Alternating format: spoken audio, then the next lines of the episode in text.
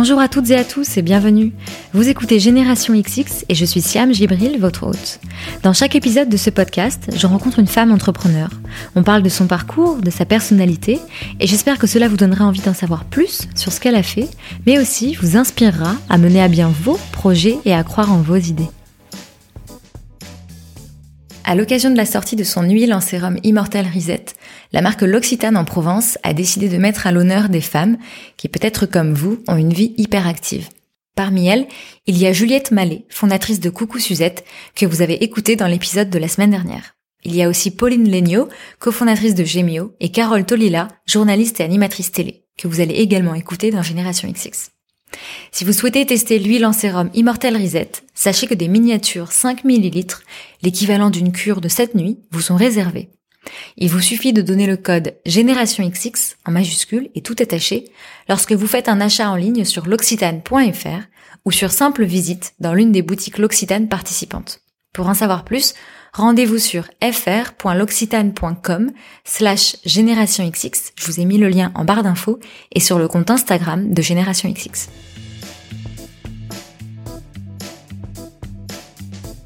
Aujourd'hui, j'ai le plaisir de recevoir Carole Tolila, journaliste et animatrice télé que vous avez peut-être déjà vue dans l'émission Les Maternelles il y a quelques années ou actuellement dans Silence ça pousse sur France 5. Dans cet épisode, Carole nous parle de la réalité du métier de journaliste, loin de l'image glamour que l'on s'en fait.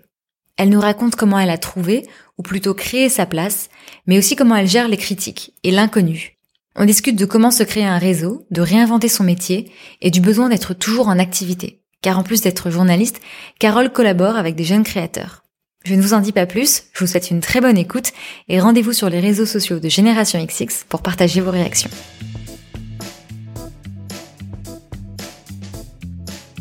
Bonjour Carole. Bonjour Siam. Merci beaucoup de m'accueillir chez toi. Ah, pas de problème. J'ai fini dans mon palais. Carole, tu es originaire de Nice et je te, j'en parle parce qu'en fait, quand on tape ton nom sur Google, je sais pas si, déjà, tu t'es déjà googlisé récemment, mais il y a Carole Tolila Origine qui apparaît en premier. Ah non, je savais pas. Ouais. Avant, j'avais grosse poitrine. Non. Depuis quelques grossesses, j'ai plus ça. c'est hyper drôle. Bah écoute, maintenant c'est Carole Tolila Origine. Donc du coup, moi j'ai trouvé que tu étais originaire de Nice et dans une interview, il y avait écrit donc Carole Tolila, originaire de Nice, entre parenthèses, elle en est très fière. C'est vrai. Du coup, je voulais te demander. Je trouve ça euh, politiquement plus correct d'avoir origine Nice finalement. Je suis contente. Euh, non, c'est vrai que euh, je suis très fière de ma région. Je suis très fière ben, d'être même française, mais c'est vrai d'être de Nice parce que c'est c'est une ville que j'aime parce que j'adore le climat, j'adore la mer et euh, j'aime la joie de vivre, le sourire. Alors je ne dis pas que euh, déjà tous les Niçois sont comme ça, c'est pas vrai.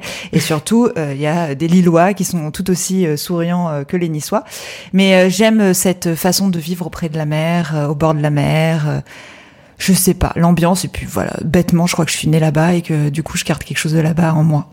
Tu y retournes souvent? Alors quand je peux, et oui j'y retourne souvent parce que c'est le seul moyen de souffler quand t'as deux enfants, c'est euh, de retourner chez ta mère.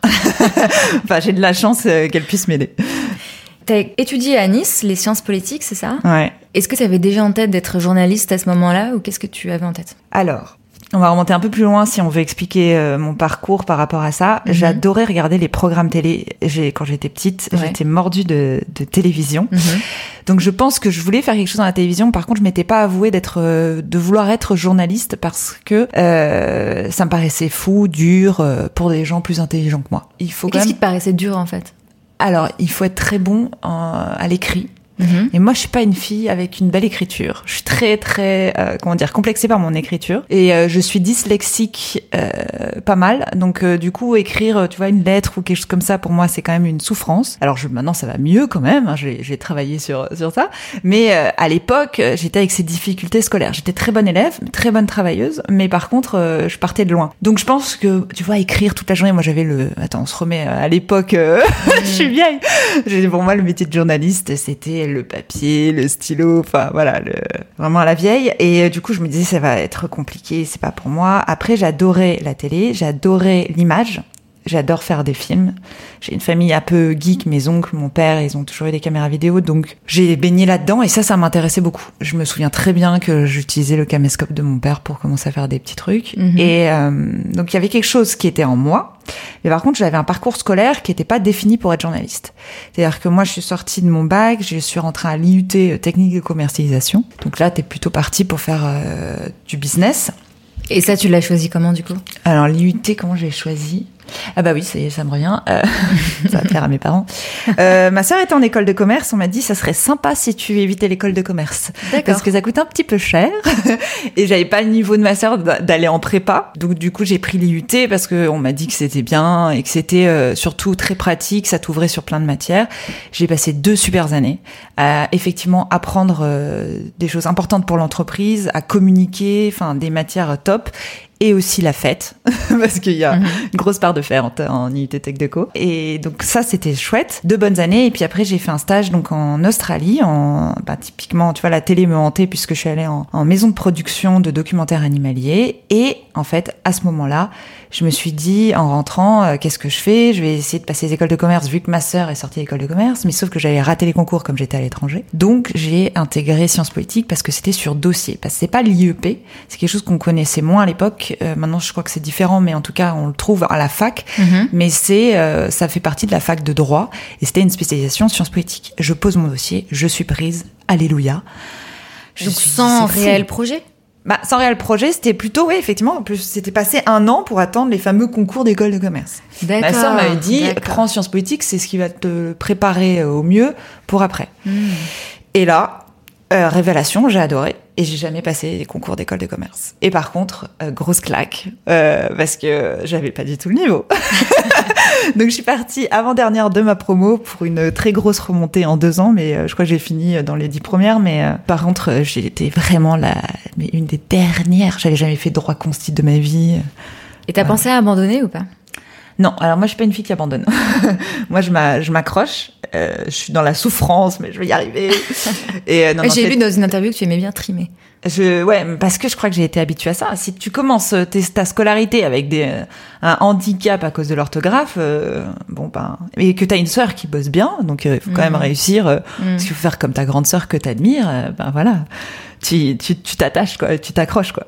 Et donc au fur et à mesure de ta formation en sciences politiques, est-ce qu'il y a, est-ce que le désir de journaliste il est revenu? Qu'est-ce qui se dessinait pour toi? Ouais, alors là, tu vois, typiquement, j'ai cartonné dans les, dans tout ce qui était communication politique, euh, tout ça. Après, je me suis dit, je vais faire un DESS. Ça fait tellement vieille, mais oui, c'était un DESS à l'époque.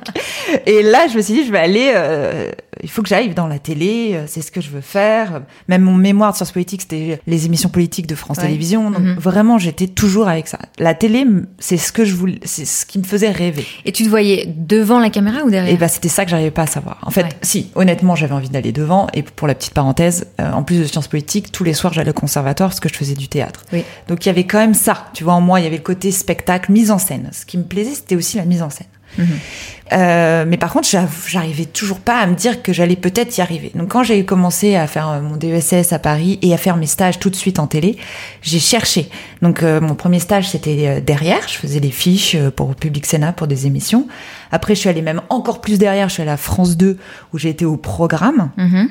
Et là, euh, j'ai eu un pépin de santé. Et le fait qu'on me dise, euh, voilà, euh, t'as un problème de santé, ça m'a remis les idées en place. Je me suis dit, qu'est-ce que t'as vraiment envie de faire dans ta vie? Euh, C'est quand même essayer d'être un jour, effectivement, devant, euh, face caméra. Donc, je me suis, j'ai postulé à Direct 8 parce que je savais qu'ils prenaient des stagiaires et qu'ils les mettaient à l'antenne. Mhm. Et j'ai été prise. Le lundi, je suis arrivée. Le vendredi, j'étais à l'antenne. Le pire jour de ma vie. Tu t'es senti comment? Bah, C'est Ah, quand même un, rêve qui se réalisait, c'est ce que tu voulais ouais, faire. mais justement, quand t'as ton rêve qui se réalise, euh, tu te fous une pression de malade. Surtout quand tu t'appelles Carole Toyla que t'es une angoissée de la vie, tu vois. Donc, mais oui, oui, mais c'était génial. J'étais contente de le faire. Mais par contre, ça a été très dur parce qu'en plus, c'était la revue de presse. euh, C'est-à-dire c'est sans filet. T'arrives à 4 heures du matin, euh, t'as les journaux qui arrivent à 5. Tu écris ton papier, tu vas au maquillage et tu vas à l'antenne. Imagine, je n'étais jamais passée à l'antenne. Donc c'était en live 5 minutes. 5 minutes en live. Je veux jamais la revoir. Je pense que j'étais extrêmement mauvaise. Ça voulait dire quoi être mauvaise pour toi? C'est parce que tu, est-ce que tu t'exprimais pas bien? Est-ce Bah, que tu y a- n'étais pas à l'aise? Ça veut dire quoi finalement être mauvais en télé? Hmm, Moi, je pense que mon petit problème, c'est de temps en temps, et même vous allez le voir là au cours de cette interview, euh, que les idées arrivent et c'est pas toujours structuré. ça part un peu dans tous les sens. Euh, et ça, en télé, je trouve ça un peu dommage. C'est euh, en télé, c'est avoir une bonne diction aussi. Moi, je l'ai pas forcément. Je pense que et puis oui, c'est être à l'aise. euh. En télé, tu dois être efficace. Ce qui est difficile en plus quand t'es euh, et j'en ai fait beaucoup des chroniques, c'est que t'as un temps très Mhm. restreint. Ouais. Là, tu vois, c'est cool, on prend le temps. euh, Mm. Je peux me rattraper pour la prochaine question, être meilleure. Mais, euh, mais en chronique, tu peux pas. Tu dois être bonne tout de suite. Et tu te prends euh, les pieds dans le tapis dès ta première phrase, euh, c'est foutu, euh, t'as perdu ta confiance. Mm. Et Est-ce que justement il faut avoir une grande confiance en soi ou être particulièrement à l'aise avec la caméra, euh, se trouver belle, enfin tu vois, quel rapport à soi il faut avoir pour passer devant la caméra? Alors, il y a tout type de personnages en télé. Mm. Je pense qu'il y a ceux qui ont euh, très, enfin, qui ont une confiance en eux et euh, ça va aller plus vite pour eux. Mais il y en a beaucoup. C'est pas du tout des gens, euh, ouais, extravertis, c'est des timides. Donc ça dépend. Je pense qu'en télé, il faut avoir un personnage. C'est-à-dire, il faut être vraiment comme tu es, voilà, avec tes, tes défauts, tes qualités. Moi, très sincèrement, j'étais plutôt timide. hein. En plus, euh, quand j'étais petite, je parlais pas beaucoup. Euh, j'étais pas extravertie. euh, j'étais sympa, petite fille euh, marrante. euh, Mm. Enfin, marrante, non, j'aurais pas dit marrante. Euh, j'étais sensible, gentille, mais pas la fille, tu vois. Tu monopolisais pas l'attention euh, Non, je pense pas. quoi. Tu peux pas avoir en télé des personnes qui ont tous les mêmes critères. Je pense que on a en plus encore plus aujourd'hui besoin de diversité. Et donc comment ça s'est passé après cette première fois à la télé finalement? Ils t'ont gardé? Ils m'ont gardé. Bon, bah, c'est- non, ça mais parce pas qu'on coûtait pas cher en fait. Euh, non, non. Euh, ouais, ils m'ont gardé et j'ai fait mon trou en fait. J'en ai fait beaucoup plus. Et après, j'ai fait de la presse écrite et parce qu'ils ont lancé les gratuits, ils m'ont donné ma chance. Et je suis restée euh, cinq ans. C'est comme ça que j'ai appris mon métier finalement. Mon métier de journaliste, c'est là-bas que je l'ai appris. Est-ce que tu eu des mentors ou des personnes qui t'ont aidé justement à apprendre le métier? Ou est-ce que tu fait ça toute seule finalement en te, je sais pas, en te regardant, en essayant de t'améliorer? Comment ça s'est passé? Alors euh, oui, j'ai eu des mentors. Alors le premier, euh, ça va être mon mari parce Mhm. que ça fait longtemps qu'on se connaît. Et lui aussi, euh, il est en télé, mais au début, il n'était pas à l'antenne. Donc euh, quand il me regardait, il me faisait des débriefs. Oui, il me disait là, tu parles trop vite. là, voilà. Après, euh, quand c'est ton amoureux, c'est plus compliqué, tu vois. Mhm. Donc euh, on le faisait pas tout le temps, mais lui m'a apporté beaucoup et m'a donné quand même pas mal de trucs pour être meilleur. Et après, j'ai eu des mentors, même au sein de la télé. J'ai eu une personne qui a beaucoup compté, qui s'appelle Karine Lézin, et qui m'a surtout euh, ouais donné ma chance euh, sur June, par exemple. Elle m'a donné un boulot, quoi. Donc Mhm. oui, ça a été un vrai mentor. Et comment t'as senti que t'as évolué euh, pendant ces années, même jusqu'à maintenant? Bah, ça se construit, je trouve c'est bien. En fait, en télé, moi, ce qui m'a aidé, donc il y a des gens qui sont très bons par nature, ils sont bons, ils arrivent à être à l'aise, machin. Moi, Ouais. euh, toujours pareil, je dois bosser. et donc moi, ce qui m'a aidé, c'est d'être en quotidienne, tu vois, d'être sur des émissions où tu y vas souvent. Pareil, tu vois, t'as cinq minutes, mais tu peux repasser euh, le lendemain. Bon, bah, tu te remets euh, tout de suite dedans. Tandis que si t'as une hebdo ou une mensuelle, euh, bah, t'as le temps de cogiter pendant une semaine ou plusieurs semaines pour dire ah il faut que je sois de nouveau bonne la prochaine fois. Enfin je sais pas, je trouve ça beaucoup plus dur. Moi, c'est en faisant que j'ai réussi à appréhender ce métier. Et après, j'ai fait des formations, c'est-à-dire après sciences politiques, quand j'étais au sein de Direct 8, j'ai fait des formations au CFPJ. Et là, on t'aide, on, on te donne quand même de très très bonnes bases. Oui, t'as fait une formation pour devenir journaliste reporter d'image. Tout à fait. Donc du coup, tu passais derrière la caméra De et donc tu savais euh, filmer, monter Ouais. et faire un reportage de A à Z en fait. Exactement. Et ça, je trouve ça génial. Parce que tu as une liberté. Quand tu pars avec un cadreur en reportage, c'est pas la même chose. Alors déjà, il faut s'entendre avec la personne. Mhm. Quand tu es dans des boîtes euh, ou t'as des chaînes, on t'attribue quelqu'un, t'es pas forcément avec la personne que tu choisis. D'accord. Donc t'as tes tempéraments à gérer. T'en as qui veulent fumer des clopes quand toi tu veux, euh, tu vois, tourner. donc il faut gérer. Et donc moi, en fait, ce que j'ai aimé en fait de, de filmer seul, c'est bon, voilà, cette flexibilité parce que tu peux être dans ton monde et avancer à ton rythme. Et je fais beaucoup de choses. Et après aussi, ça te donne une intimité avec les personnes. Et ça te permet aussi d'obtenir, je pense, des moments de sincérité plus importants. Je dis pas, il y a des équipes qui arrivent très bien à avoir des moments de sincérité quand ils sont nombreux, mais moi j'avais l'impression de ça, c'est de me retrouver face aux gens, ils se confiaient plus parce que j'étais toute seule, euh, on me donnait une interview parce qu'on avait un peu pitié de moi parce que T'as les grosses équipes de TF1 à côté, ils sont trois, et toi t'es la petite nana de 20 ans avec ta caméra, il y en a qui te regardent un peu avec des yeux de pitié, ok, elle, on va lui donner son interview. Enfin, donc voilà, c'était un peu ça aussi. euh, Je trouvais, c'est marrant en fait d'être seule aussi avec sa caméra. J'aime bien ça. J'ai fait un épisode, un des tout premiers épisodes de Génération XX avec Myriam Levin, qui Ouais. est journaliste qui t'a déjà interviewé d'ailleurs. Que je connais bien, ouais. Ouais. Je l'ai interviewée d'abord, après elle m'a Ah. interviewée, donc ça, on, on se fait un petit ping-pong en fait. D'accord. Avec Myriam, on avait pas mal parlé du métier de journaliste et elle me disait qu'elle, son ressenti, c'était que c'était un métier qui paraissait très glamour, que tout le monde s'imaginait un peu. Elle avait dit ce mot de, enfin, cette figure du Tintin reporter, tu sais, qu'elle a avec son crayon et qui va partout et c'est génial. Et elle disait que la réalité, elle était beaucoup plus précaire, qu'il n'y avait pas beaucoup de jobs, qu'il n'y avait pas beaucoup de, de diversité, comme tu le disais dans les profils. Et du coup, je voulais avoir toi ton ressenti. Est-ce que tu partages le sien? Je suis tout à fait d'accord parce que je pense que déjà, alors en télé, c'est encore euh, plus exacerbé parce qu'en fait, on pense que tout est glamour, qu'on a beaucoup d'argent, euh, mm. que c'est facile, qu'on nous offre tout. Euh. Alors non, ça c'était la belle époque en fait. C'était il y a dix ans quand la télé était très très très puissante. Maintenant, on gagne moins bien notre vie, clairement. Alors on n'est pas à plaindre clairement on n'est pas à plaindre. Mais euh, moi quand je vois des salaires qui sortent dans la presse d'animateurs euh, de TF1, de enfin d'avant, j'hallucine. moi c'est tellement loin de ce que je gagne quoi. Donc mmh. euh, c'est c'est vrai que je pense que les gens pensent qu'on est blindé alors que pas du tout.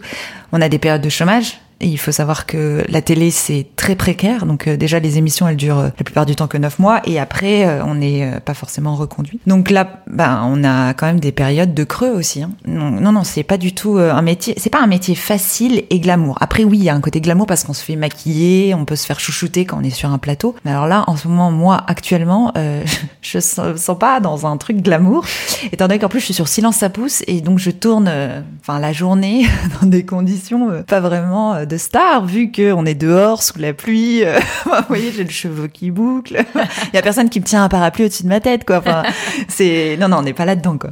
Et toi, tu avais cette image avant d'arriver à la télé? Oui, comme toute petite fille, je pense, oui. En fait, quand tu as des émissions de plateau, tu as ce petit cérémonial enfin, qui est sympa, tu vois, la loge, maquillage, euh, oui. Mais après, euh, non, je pense qu'on est très très loin euh, du glamour. on a peut-être ça aux États-Unis, mais pas. Mais aujourd'hui en France, dans les grandes chaînes, et quand tu es une grande figure d'antenne, oui, tu ça. Mm. Mais après, tu as quand même beaucoup de journalistes qui sont normaux, avec un quotidien. Là, regarde, je te parlais de mon palais au début. je confirme, on est dans un appartement un appartement plutôt petit. voilà. C'est pas du tout. Euh, j'ai pas mm. l'hôtel particulier de la rue, quoi. Il y a quelque chose aussi dans ce métier, c'est que les places sont rares.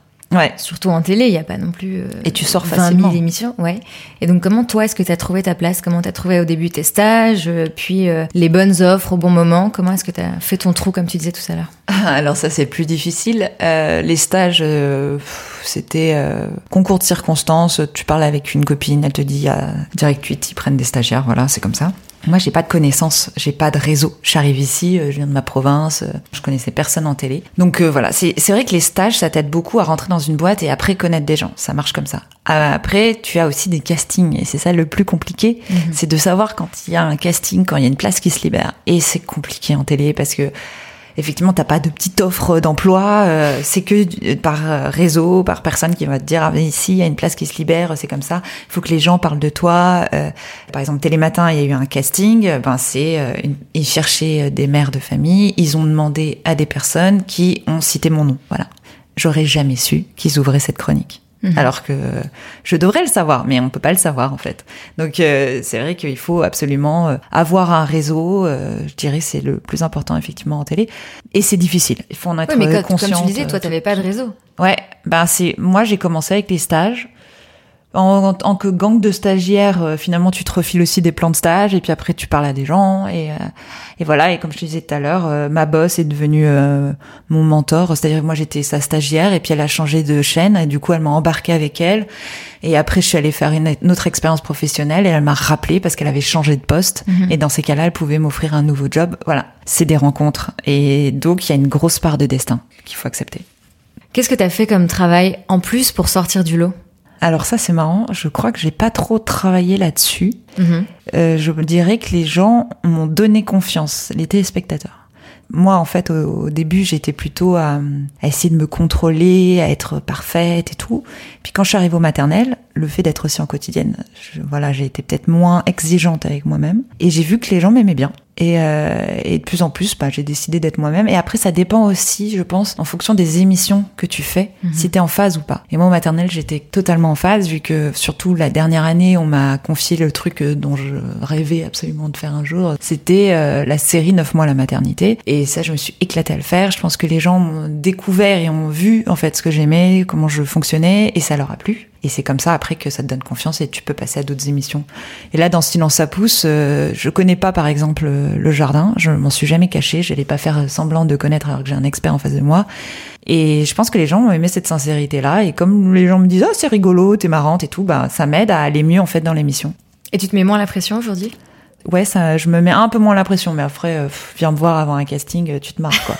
non, non, si, si, si j'ai toujours un peu de stress. En fait, ça dépend, euh, ça dépend du cadre. Dans Silence, on n'est pas en direct, t'es pas sur un plateau, donc euh, mm.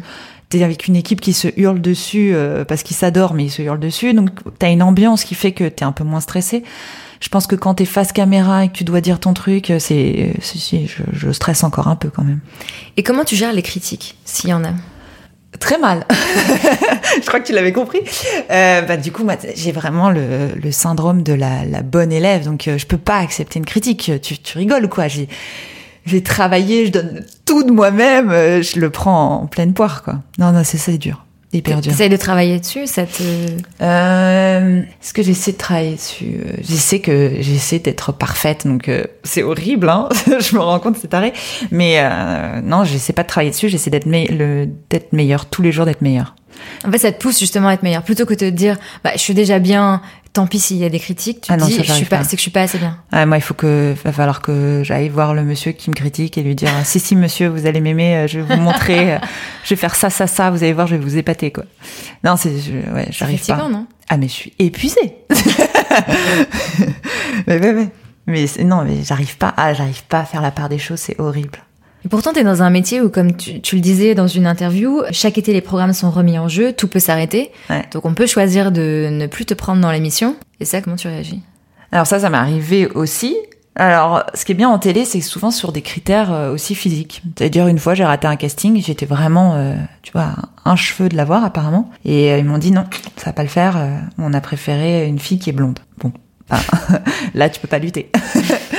Euh, parce que voilà, enfin, il y avait une logique, hein, mais c'était, c'est arrivé comme ça. Et bon, ben, je dans ces cas-là, c'est plus facile à accepter, bizarrement. Ouais. Mmh. Mais euh, oui, il y a cette précarité. euh, Il y a des étés où c'est hyper angoissant parce que tu sais pas. euh, moi, la production s'est arrêtée sur l'ancienne version des maternelles. Mhm. Ça a été très violent. Moi, j'étais en congé mat. J'avais cette série 9 mois euh, qui m'attendait. C'était un super projet. C'est dur, t'encaisses quoi, mais c'est dur. C'est, ça met du temps euh, pour le coup.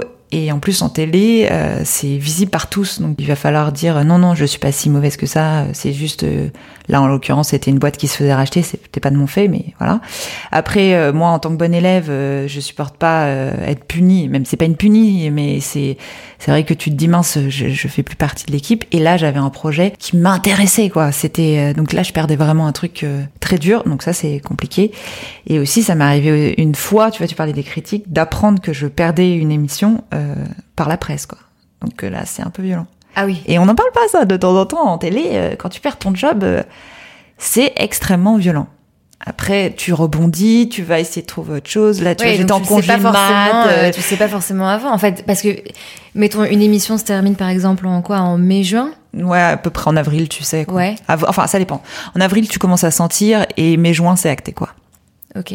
Donc il faut quoi? Pendant l'été, tu dois trouver un Ah, nouveau en job? été, ouais, tu trouves un nouveau job. Tu fais, tu, enfin, pendant l'année, j'espère que t'as fait quelques déj et quelques cafés et que t'as des bonnes copines qui penseront à toi, mais euh, Ouais, donc en fait, même si t'es sur une émission, toute l'année, tu dois quand même euh, penser à après, parce Après que c'est pas acté que tu vas rester là pendant euh, 10 ouais, saisons, après, t'as rarement le temps aussi de le faire, faut le dire. Hmm.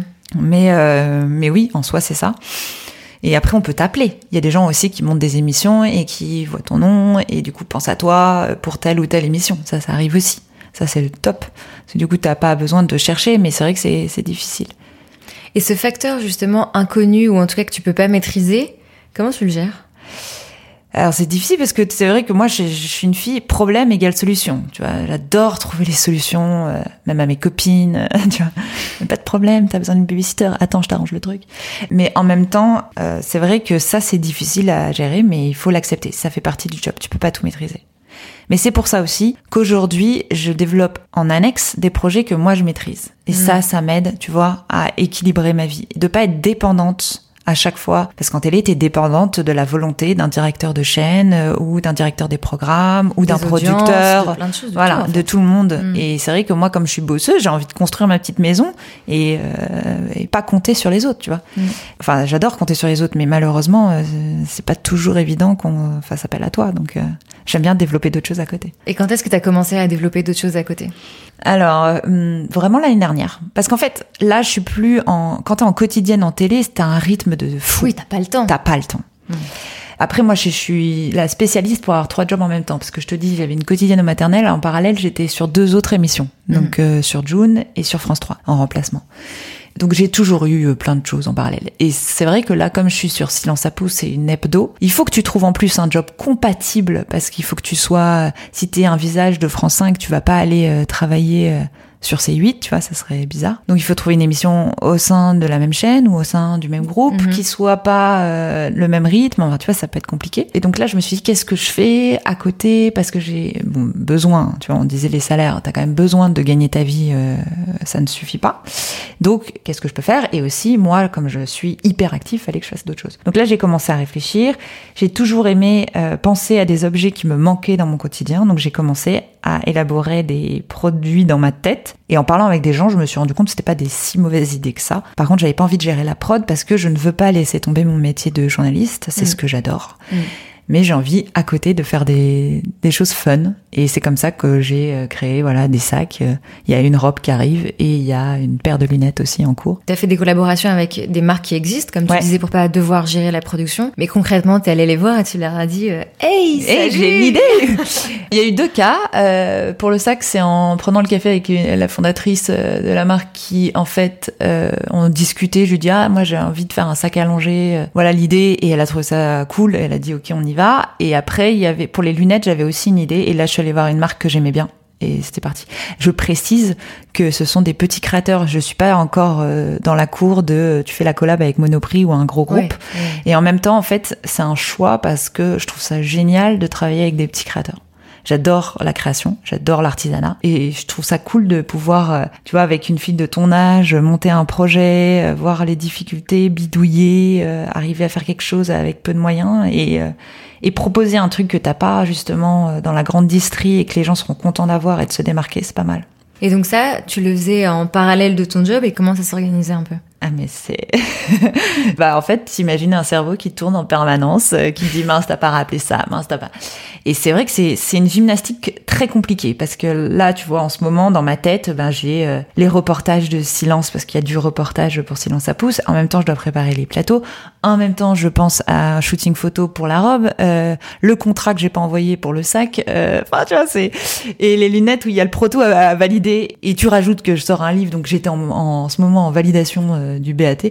Donc, dans ton cerveau, ça fonctionne très très vite. Après, ce qui est top, c'est qu'aujourd'hui on a des mobiles et que tu vois, ben hier quand j'étais en tournage pour Silence à pouce, euh, quand t'es dans la camionnette entre deux tournages, ben t'envoies tes mails, tes machins.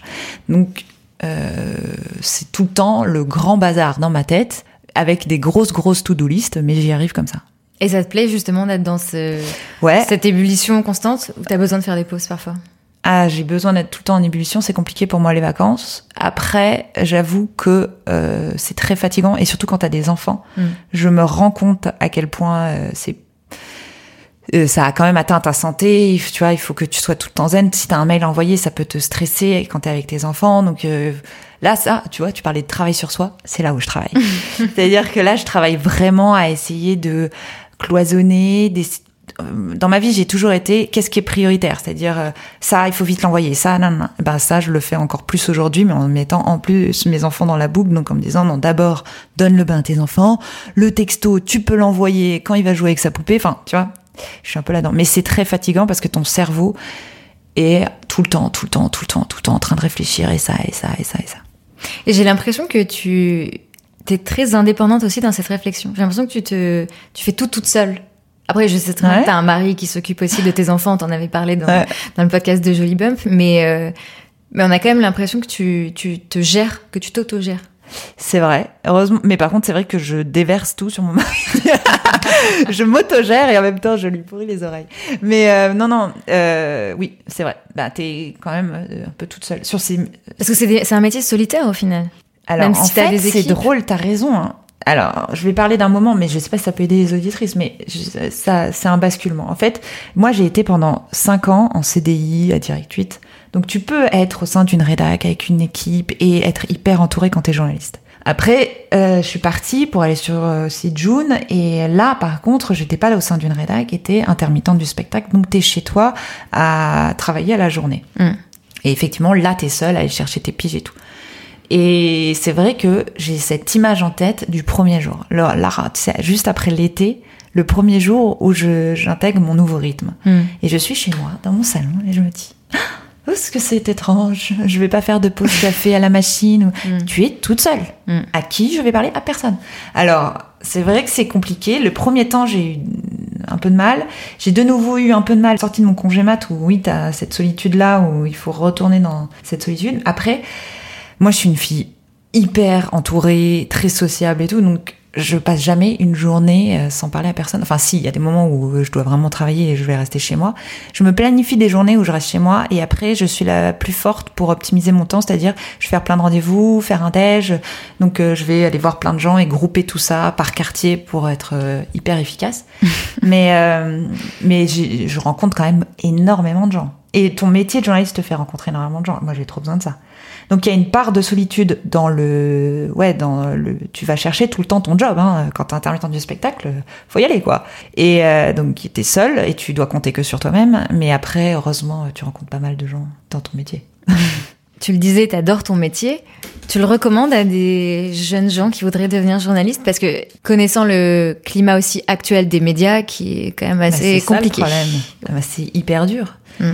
Aujourd'hui, il y a de moins en moins d'argent pour la télé. Il y a de plus en plus de chaînes, donc forcément la publicité est répartie euh, différemment. Et euh, c'est un média qui est euh, qui est trop concurrencé par Internet, et par Netflix, tout ça. Donc euh, c'est en train en fait de basculer, de se réinventer.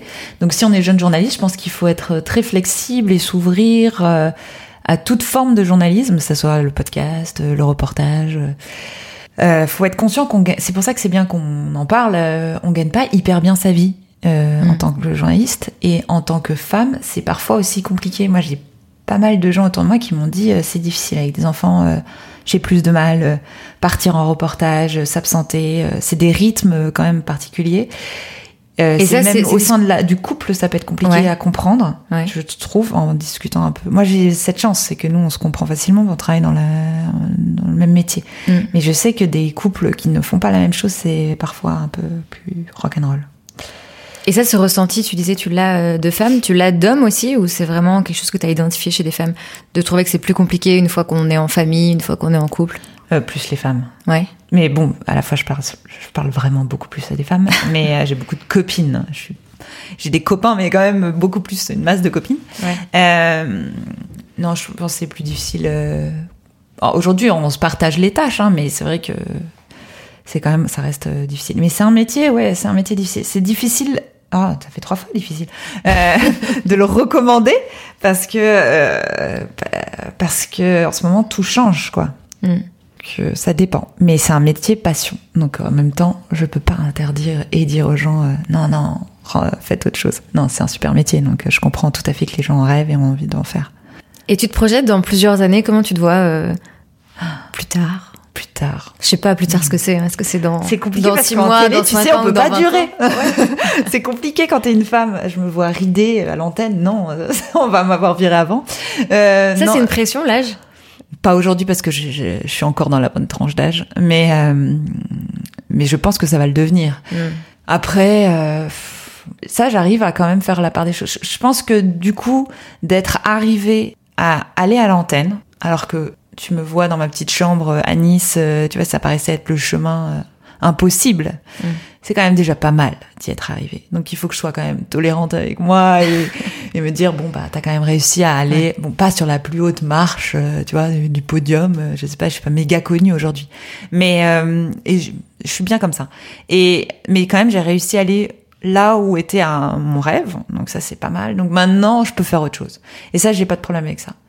J'aime bien euh, trouver d'autres idées, euh, tu vois. Donc, Donc, t'as euh, l'impression d'avoir accompli quelque chose. Ah oui, j'ai quand même. Enfin, une impression, c'est le cas, hein, t'as accompli quelque chose, mais t'as ce sentiment de. T'es fier de toi.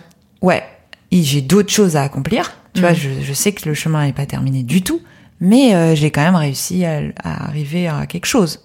Je suis fière de moi. Je me dis pas ça comme ça, mais euh, mais quand même, j'y suis arrivée. Donc il faut le dire, faut se le dire. C'est difficile, mais t'as raison. Mais j'ai encore énormément de chemin. On est tous d'accord. à l'antenne, je pense que j'ai encore des choses à faire. Mm -hmm. je pense que j'ai aussi des docs à réaliser parce que j'aime bien ça. Moi, j'adore le journalisme de terrain. Ce que je faisais pour June, par exemple, j'ai adoré le faire. C'est-à-dire mettre en avant des femmes qui entreprennent comme toi tu fais et mettre des gens en valeur où on me voit en train de filmer. Ça, j'ai adoré. Mm. Et j'aimerais bien ça retourner à ça. Donc, ouais, il y a ça. Et après, euh, il me reste plein de choses à faire. Euh, j'ai plein de rêves. Moi, j'ai encore plein de rêves. Plein de projets, plein de rêves. Je sais qu'il y a beaucoup de sources d'inspiration parce que si on va sur ton Instagram, tu mets en avant, bah, comme tu le disais, plein de créatrices, plein de livres, de choses qui t'inspirent. Est-ce qu'il y en a que tu as envie de partager euh, aujourd'hui? Tu as raison de parler d'inspiration. Chez moi, c'est très important en plus parce que c'est euh, ce qui va me nourrir, moi personnellement, mais aussi dans mon travail, puisque euh, pour faire des reportages, tu dois toujours chercher les bonnes idées, euh, ce qui est tendance, ce qui marche, nanana. Et l'année dernière, j'ai eu l'idée de faire une chaîne des créateurs. Euh, j'ai eu cette idée euh, bêtement en regardant Instagram, en voyant quand même pas mal de gens qui portaient des choses qui étaient offertes par des marques. je me suis dit, c'est quand même dommage. On... Instagram, c'était du partage, c'était cool de voir, et on tombe dans quelque chose tout le temps mercantile. Pas tout le temps, mais quand même, il y a pas mm. mal de ça. Et Enfin, tout le monde ne le fait pas, mais c'est vrai qu'il y en a quand même un peu. Et du coup, je me suis dit, ah, ça serait rigolo de faire quelque chose de complètement euh, désintéressé. Donc, mon idée, c'était de partir d'une créatrice qui nomme une autre créatrice, mm. et ainsi de suite. Et là, c'est pas parce que on t'a envoyé un produit que tu postes le truc. C'est juste, tu dis que cette euh, créatrice vaut le coup d'être reconnue c'était désintéressé, mais finalement ça m'aide puisque je découvre des gens. Ce qui est rigolo, c'est effectivement, c'est la créatrice, ça va nommer une de ses copines ou quelqu'un mm. qu'elle admire, mm. et ça t'emmène dans tous les univers. Mm. Donc on a commencé avec des vêtements de nuit que tu peux porter le jour, on est passé par la peinture, euh, par euh, de la céramique, par des bougies, par du vêtement, par du maillot, euh, et ça c'est top.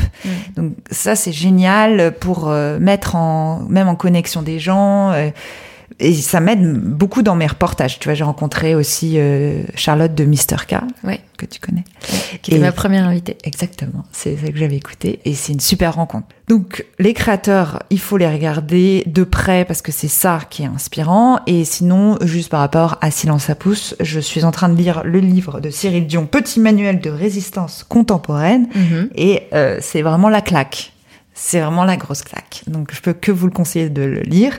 Alors c'est quand même pour l'instant dark. Je sais que les premières pages elles sont euh, très très dark, mais il faut s'accrocher et après euh, on, on, y croit. Mais c'est vrai que la situation actuelle de, en matière d'écologie est quand même catastrophique. Donc je pense euh, que l'on doit tous ouvrir les yeux et Cyril Dion nous aide beaucoup là-dessus. Mmh. C'est lui qui avait réalisé avec Mélanie Laurent le film Demain. Demain que, enfin, qui a fait beaucoup, beaucoup d'entrées, ouais. Donc, et justement, il part de ce, de ce, ça va d'ailleurs avec euh, ce que tu, tu fais, c'est-à-dire de se dire, euh, voilà, j'ai monté plein de projets pour essayer de faire euh, bouger les mentalités, mm. et pourtant rien ne bouge. C'est quand même super dur comme constat. C'est-à-dire que lui, s'est tellement battu pour parler de la cause, et finalement, ça ne change pas. Et c'est cette prise de conscience qui livre dans le livre. Et, euh, ça m'a beaucoup touchée. Parce que, comme on en a parlé là pendant quelques minutes, euh, ceux qui bossent, on est content quand il y a un résultat. Et lui, il bosse et il voit pas forcément le résultat. Je trouve ça hyper dur. Mm. Oui, mais tu le disais aussi au début, toi, tu es quelqu'un qui abandonne pas. Ben lui, il abandonne pas, mais bon, lui, il, a, il fait quelque chose pour toute la planète. Moi, c'est mon, mon petit échelle. Hein. Ouais, c'est sûr, mais bon, c'est aussi la somme des gens qui abandonnent pas, qui c'est la résilience aussi. Ouais, bah en mm. tout cas, je vais, euh, je vais sûrement le rejoindre là-dessus, donc euh, il est pas tout seul. Génial. Et pour terminer, une question un peu, un peu compliquée. Euh, quel, quel conseil on t'a donné qui t'a, qui t'a aidé, que tu gardes en tête et que tu aimerais partager? Euh, j'ai pas l'impression d'avoir eu. Ah, si, en fait, un jour, je faisais un reportage sur des entrepreneuses pour June et euh, une m'avait dit un truc euh, marrant qui peut servir les filles qui nous écoutent. C'est euh, quand tu vas à un entretien, tu dois repartir avec au moins trois noms, trois contacts. Et j'avais pas vu ça comme ça. Mhm. C'est-à-dire que moi, quand j'allais en entretien d'une personne, même prendre un café, oui, bien sûr que ça te sert pour plus tard, ça te fait ton réseau et tout, mais je suis pas très calculatrice dans ce sens-là. C'est-à-dire que moi, limite, je vais aller prendre le café, même quand c'est du pro, je vais vouloir connaître la personne, euh, sa vie, euh, parler de ses enfants, enfin, tu vois. Mm. Et, euh, et, en fait, aller en entretien en ayant ton objectif en tête, c'est pas mal. Aussi, de, à un moment donné, de te dire, ah, il faut peut-être que je reparte avec des noms parce que j'avais pas compris que ça fonctionnait comme ça, en fait. Mm. Tu vois? Et bah, tu vois, on parlait de réseau, c'est aussi une façon de le faire, mais sans que ce soit, euh, euh, pushy quoi. Ouais, c'est ça. Et c'est vrai que je m'étais dit ah bah en fait ça fonctionne comme ça. J'avais pas compris que le réseau fonctionnait comme ça. Donc si ça peut vous aider parce que vous montez votre business et que voilà vous allez faire un déj avec euh, une autre amie entrepreneuse et euh, et ben vous essayez quand même de décrocher trois noms, trois personnes après à rencontrer. Mm. C'est mal hein Ouais, pas mal. bah, merci beaucoup Carole. Bah, merci à toi. À bientôt. Et merci à vous d'avoir écouté. J'espère que cet épisode vous a plu. Pour découvrir l'univers de Carole en images et en vidéo, rendez-vous sur les réseaux sociaux de l'Occitane. N'oubliez pas qu'avec le code Génération XX, vous pourrez tester l'huile en sérum Immortel Reset de l'Occitane. Il vous suffit de donner le code au moment de votre achat en ligne sur l'occitane.fr ou d'une simple visite dans l'une des boutiques participantes où la miniature vous sera offerte.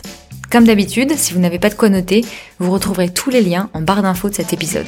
Merci beaucoup à Carole pour notre conversation et à l'équipe de l'Occitane en Provence pour leur confiance. Merci à vous aussi surtout pour votre écoute et à mercredi prochain pour un nouvel épisode.